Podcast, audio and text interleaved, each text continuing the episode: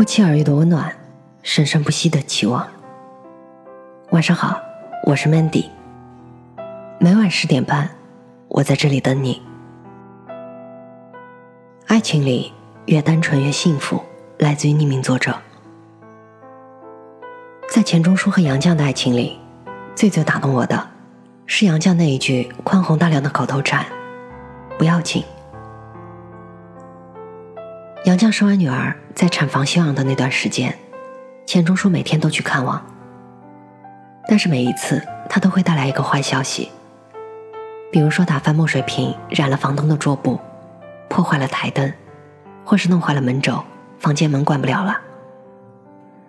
但是杨绛并没有责怪他，他会宽慰钱钟书，告诉他：“不要紧，我会洗；不要紧，我会修；不要紧。”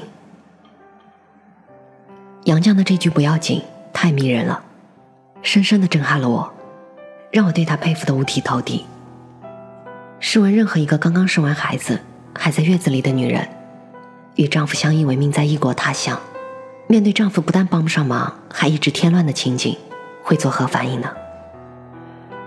如果是我，心情肯定是无语加一团糟，感叹自己怎么会嫁给这样一个人，然后在糟糕的心情中坐完月子。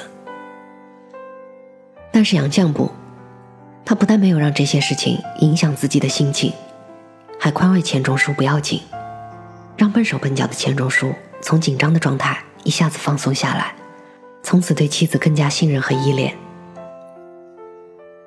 判断一个桶能装多少水，要看最短的那根木板；判断一条绳子能挂多重的东西，要看最薄弱的那一处。同样的，判断一个人的修养。不是看他得意风光时，而是看他落难时和脆弱时，是否还能保持修养和作风。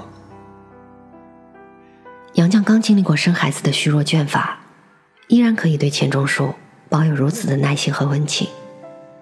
除了他个人的修养，也是他对钱钟书默默深情的最好体现。这是爱情里最感人的风景，是最令人折服的情谊。我时常想，在漫长的生活里，究竟什么才是真正的爱？现在我觉得，能宽容的对待爱人的不足，才是真正的爱。因为爱，所以不自私，不怕麻烦，所以责任不分彼此，所以愿意多承担一点，所以才能宽容彼此。圣经里说，爱是恒久忍耐，爱是不求自己的益处。不轻易发怒，不计算人的恶，凡事包容，凡事相信，凡事盼望，凡事忍耐。用在爱情里如此恰当。或许你会说，杨绛付出那么多，真的值得吗？我不知道该如何计算这值不值得，但我觉得杨绛是知足的，因为他拥有了一个单纯温馨的家，拥有钱钟书一生的敬与爱。遇到他之前，我从未想过结婚；娶了她之后，我从未后悔。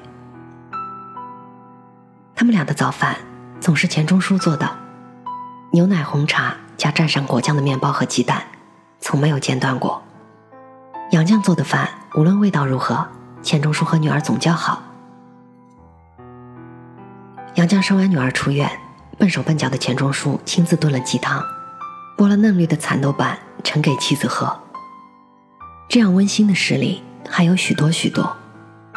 从他们年轻时在牛津留学的日常饮食起居的点滴，到后来文革时期受苦受难仍只求待在一起的相濡以沫，这一生的时光，他们过得如此温馨和谐。这一生的时光，勾勒出了一个家的形状，填满了无数人对于爱情的向往和期待。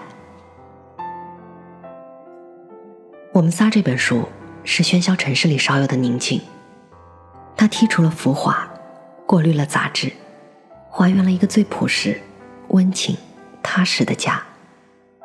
它像一剂清醒药一般，提醒我们平日的虚荣、攀比有多无趣，真诚和陪伴有多重要，提醒着我们的生活是自己的，和别人毫无关系。我希望自己的家也可以如此单纯的幸福着，无论在外面有多少沉重无奈，关上家这个门，我们都可以完完全全的放下面具，开心的生活。我们与世无争，与人无求，只求相聚在一起，相守在一起，刮风下雨都一起承担，将一丁点的快乐变得非常快乐。住进心里不，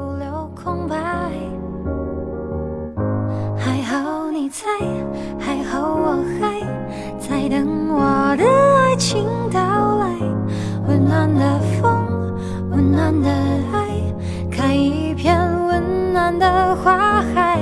还好未来只是未来，我依然紧握着现在，别辜负相爱，